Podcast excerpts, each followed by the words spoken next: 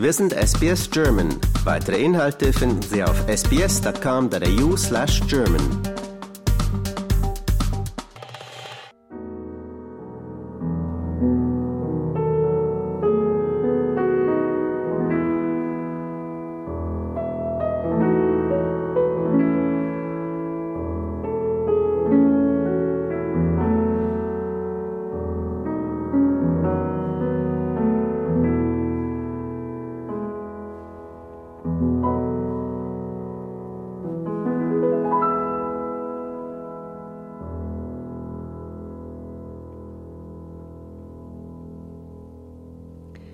Das Intermezzo in E-Dur aus den sieben Fantasien von Johannes Brahms, gespielt von Andreas Beude. Herzlich willkommen, schön, dass du da bist. Wunderbar, ich freue mich sehr, heute hier im Studio zu sein. Warum hast du dieses Stück mitgebracht? Dieses Stück hat schon einen besonderen Stellenwert. Ich habe das gesamte Solo-Klavierwerk von Brahms für den WDR und Öms Classics äh, auf CD eingespielt und ich finde schon, dass dieses Nocturne eine der berührendsten Klavierwerke ist, die ich im Repertoire habe und für mich auch einen ganz besonderen Einblick in die seelischen Tiefen eines Menschen hat. Ich möchte dich jetzt erst nochmal ordnungsgemäß vorstellen, bevor Wunderbar. wir weiterfragen, bevor ich weiterfrage. Also du bist Solopianist und mhm. weltweit für dein, und ich zitiere, elektrisierendes Spiel bekannt. Du spielst mit den berühmtesten Orchestern der Welt in den berühmtesten Konzertsälen der Welt.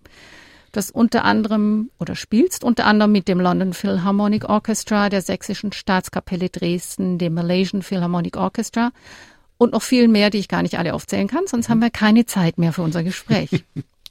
Für die Spielzeit 2018-2019 warst du Artist in Residence beim Orchester Brandenburgisches Staatsorchester in Frankfurt oder du hast Paul Schönfields Klavierkonzert for Parables in Europa uraufgeführt. Richtig. Und der britische Komponist John Picard hat dir ein Klavierkonzert gewidmet, das du uraufgeführt hast. Ja. Und jetzt bist du in Melbourne. Genau. Du hast aber 30 Jahre lang in London gelebt Richtig, und hast ja. jetzt hier in Melbourne eine Professur für Klavierperformance bei der Australian Guild of Music. Mhm. Ja. Warum? Aber es haben mich auch persönliche Gründe nach, nach Melbourne geführt. Meine Frau ist äh, Australierin und äh, unsere Tochter sollte auch diesen Teil der Familie hier kennenlernen und ich habe hier natürlich auch äh, Konzertverpflichtungen und äh, ja, bin sehr gern hier in Australien, auch wenn natürlich jetzt das ähm, äh, Konzertieren weltweit mit etwas mehr Reisen verbunden ist. Mhm. Ja, Australien ist weit weg von allem. Ja, genau. Du kommst ursprünglich aber aus dem sächsischen Oschatz. Richtig, ja. Das ist, liegt in Nordsachsen zwischen Leipzig und Dresden. Ziemlich genau zwischen Leipzig und Dresden, mhm. genau. Hat dort deine musikalische Laufbahn begonnen? Das würde ich schon so sagen. Also ich bin in einem musikalischen Elternhaus aufgewachsen, äh, habe schon mit vier Jahren unter dem Klavier gesessen und wenn mein Vater äh, spielte, hatte ich dann versucht, die Pedale zu manipulieren. Das war natürlich ganz zum Ärgernis meines Vaters, obwohl er sich darüber wirklich nie beschwert hat. Wir hatten das Glück, eine tolle Klavierlehrerin in Oschatz zu haben, die mich frühzeitig an das Klavierspiel herangeführt hat. Und äh, das war schon eine Eigenart auch in der DDR, dass sie ganz besonders Talente sehr frühzeitig förderten. Und so kam ich eigentlich schon mit der ersten Klasse an die Spezialschule für Musik, bin dann dort auch ab der sechsten Klasse im Internat zur Schule gegangen in Dresden und bin auch frühzeitig dann auch mit Wettbewerben konfrontiert worden und wenn man die gewinnt, kommt man halt weiter. Ja, so ist eigentlich die Entwicklung ganz zwangsläufig für mich vonstatten gegangen. Also oft werde ich gefragt, ob ich irgendwann mich entschieden hätte, Konzertpianist zu werden. Es war eigentlich immer so. für mich, solange ich mich zurückerinnern kann.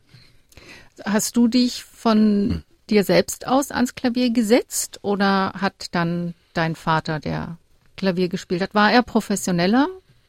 Also er ist Musiklehrer ah. und hat Musik an den Schulen unterrichtet und auch an der Musikschule dann. Aber er war jetzt nicht professionell Pianist, obwohl er sehr gut äh, Klavier spielte. Hm. Aber ich wollte eben selbst schon frühzeitig Klavier spielen. Für mich waren das natürlich auch viele Knöpfe drücken und äh, etwas Tolles geschieht dann. Ja, insofern. Hattest du da in der DDR eine Sonderstellung eingenommen? Naja, es war schon so, dass, dass durch diese Talenteförderung eine Stellung für mich ab einem bestimmten Punkt von großem Vorteil war, dass ich reisen durfte sogar. Ich wurde von einem amerikanischen Pianisten, Malcolm Frager, und äh, seine Fittiche genommen und konnte dann eben schon mit 19 Jahren auch in das ja damals westliche Ausland reisen. Bei all diesen Vorteilen war natürlich dann auch schnell äh, das Problem entstanden, dass die Stasi auf mich aufmerksam wurde und äh, dass da auch ja eine Zeit der Konflikte entstanden ist, weil, weil sie mich auf der einen Seite förderten und auch die Freiheit gaben, dass ich eben zum Beispiel Klavierabende auch spielen durfte in München. Auf der anderen Seite aber auch durchaus mir nahelegten, dass ich auf Linie bleiben muss. Hm. Du bist jetzt aber nach wie vor noch sehr eng verbunden mit deiner Heimat. Du warst gerade in Deutschland und hast dort nicht nur Konzerte gegeben, sondern hast auch einen Preis deiner Heimatstadt entgegennehmen dürfen, nämlich den Gellert-Preis. Ja. Ich gratuliere. Danke. Wo liegt denn da noch diese starke Verbindung zu deiner Heimat? Du hast 30 Jahre in London gelebt, bist jetzt in Melbourne. Ja, ich glaube, es ist äh, vielleicht gerade, wenn man äh, im Ausland und so weit weg wohnt, ist es wichtig, sich seine Wurzeln zu erinnern. Für mich haben natürlich diese Jahre in Oschatz und in Dresden haben mich sehr geprägt. Und man darf auch nicht vergessen, dass natürlich in Sachsen im Allgemeinen auch viele kulturelle Wurzeln sind große Komponisten sind dort geboren worden, haben dort gewirkt. Sachsen hat einige der weltführenden Orchester. Es gibt also eine Dichte, die seinesgleichen sucht. Und für mich ist das nach wie vor etwas ganz Besonderes, in die Heimat zurückzukehren. Und, und dort auch, ja, immer wieder nach Hause zu kommen. Hm. Für dein Spiel bist du unter Musikkritikern als Monsieur 100.000 Volt bekannt. Wo kommt das her und wie findest du das? Ja, das finde ich äh, lustig. Das wurde tatsächlich vor allem nach einer Aufführung des zweiten Klavierkonzerts von Tchaikovsky gesagt, auch in einer Musikkritik und äh, wurde dann oft übernommen. Ich finde es schon passend, aber natürlich zeigt es nur eine Seite meines musikalischen Temperaments. Was ist denn die andere Seite? Also würde ich schon sagen, was, was man gerade hörte. Also zum mhm. Beispiel auch die, die ganz intimen Einblicke in die Musik, wie jetzt bei diesem Brahms Nocturne. Wenn du zu Hause spielst und nur für dich spielst, ich gehe jetzt davon aus, dass du das auch machst, mhm. ähm, ist es von deiner Stimmung abhängig, was du gerade spielst? Ja, es kommt drauf an. Natürlich muss man, äh, muss ich sehr viel üben und mich auf Konzerte vorbereiten. Und das ist dann halt auch handwerkliche Arbeit. Aber tatsächlich ist man immer von Stimmungen abhängig. Und das sehe ich als etwas sehr Positives. Nicht nur zu Hause, sondern auch im Konzertsaal. Da kommt es immer darauf an, ob es jetzt um sich um einen großen Konzertsaal handelt oder um einen Intimkreis. Und entsprechend auch, wie man sich fühlt, wird jede Interpretation und jedes Konzert auch irgendwo anders, bekommt einen ganz besonderen Akzent. Und ich hatte schon oftmals, gerade bei Konzerten, besonderen Konzerten, die mir auch bis heute in Erinnerung sind, ganz spontan Dinge getan, zum Beispiel mir viel mehr Zeit gelassen, auch die Stille sprechen zu lassen, die auch vom Publikum als ganz besonders wahrgenommen worden sind.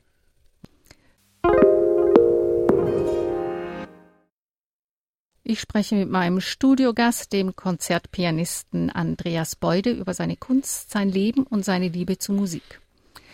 Du wolltest gerade noch was hinzufügen zu dem Preis, den du bekommen hast? Ah ja, der Gellert-Preis kommt von der Stiftung Nordsachsen und ja, das ist für mich schon eine ganz besondere Ehre, weil es auch übergreifend die Anerkennung zeigt, die ich in vielerlei Hinsicht versuche, in dem Landstrich auch äh, zu geben.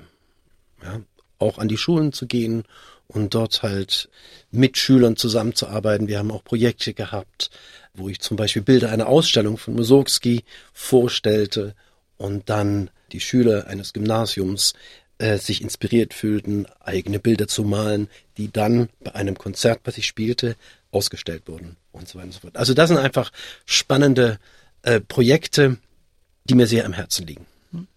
Ja, der Preis wird vom Landkreis Nordsachsen und der mhm. Sparkasse Leipzig ausgegeben. Richtig, genau. Für die Künste in Nordsachsen und besonders künstlerisches Schaffen in der Region. Richtig, ja. Und das schaffst du trotz der großen Distanz und eines sehr vollen Terminkalenders? Ja, ich glaube, das ist, ähm, äh, man muss dort auch Prioritäten setzen und für mich ist es einfach wirklich wichtig und dafür nehme ich mir auch die Zeit.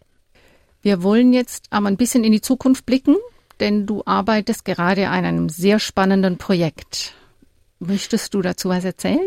Ja, also es geht um die äh, um das Projekt eines Ballerus Klavierabends. Ballerus war ja eine der berühmtesten Ballettcompanies, die ähm, vor etwas über 100 Jahren riesige Erfolge in Europa, aber auch äh, weltweit feierten.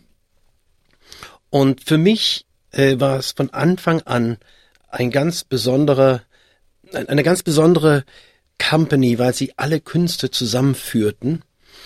Nicht nur Ballett, sondern eben auch Musik.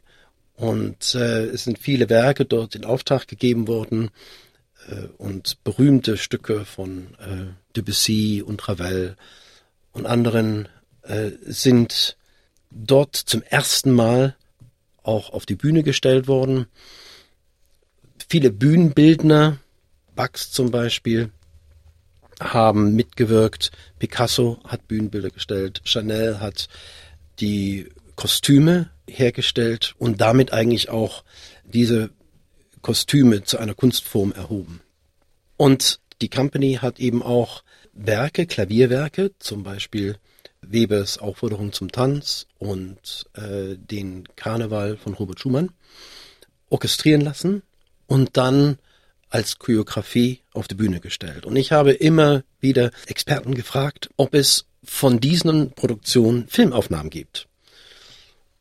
Keiner kannte sie.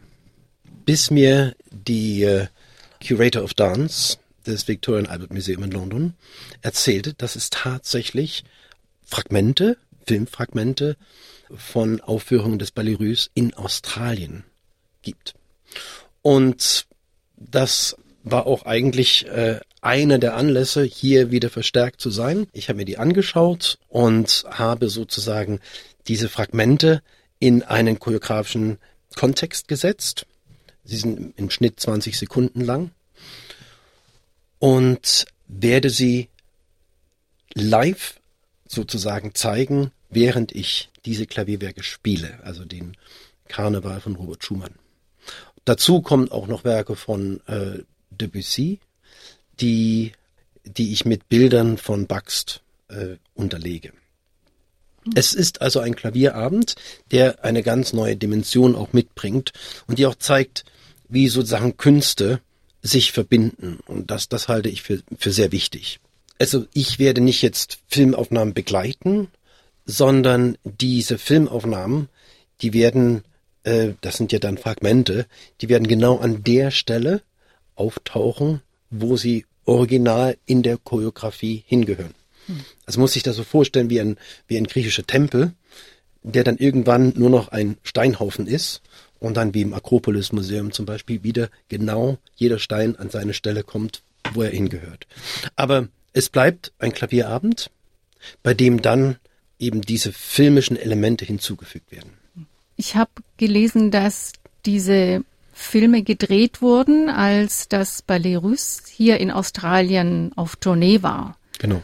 In den 1930er Jahren. Ja. Und ähm, dass das Ballet Russe nur erlaubt hat, ganz bestimmte Fragmente eben zu filmen. Gibt es da eine Erklärung für? Hast du da was gefunden? Ja, also Diaghilev war immer dagegen, dass, äh, dass jegliche Aufführung gefilmt wird.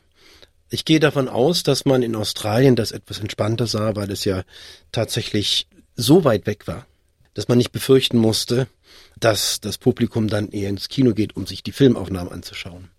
Aber vielleicht auch aus dieser Konkurrenz des Kinos heraus sagte man auch, man darf nicht durchfilmen, sondern man hatte auch ganz bestimmte Stellen dann, die ganz konkret halt gefilmt werden durften.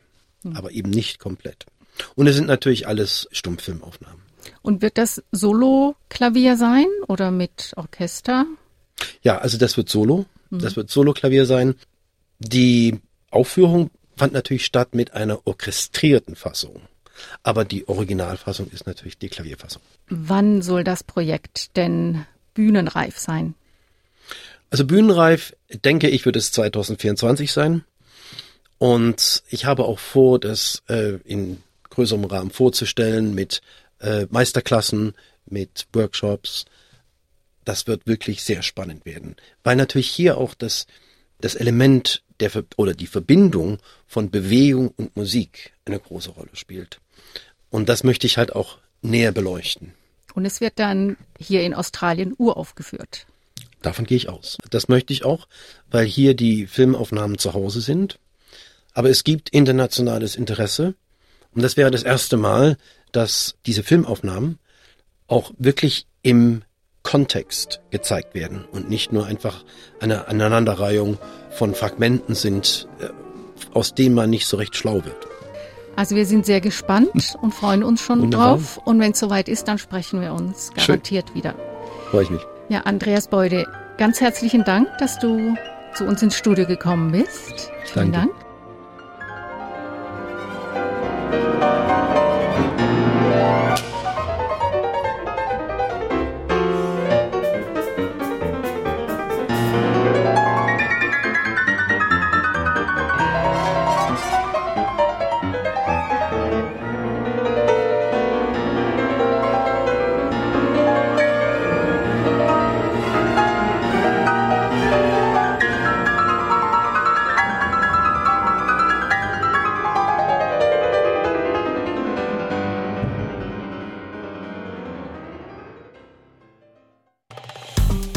Liken, teilen und kommentieren Sie unsere Inhalte bei facebook.com/sbsgerman.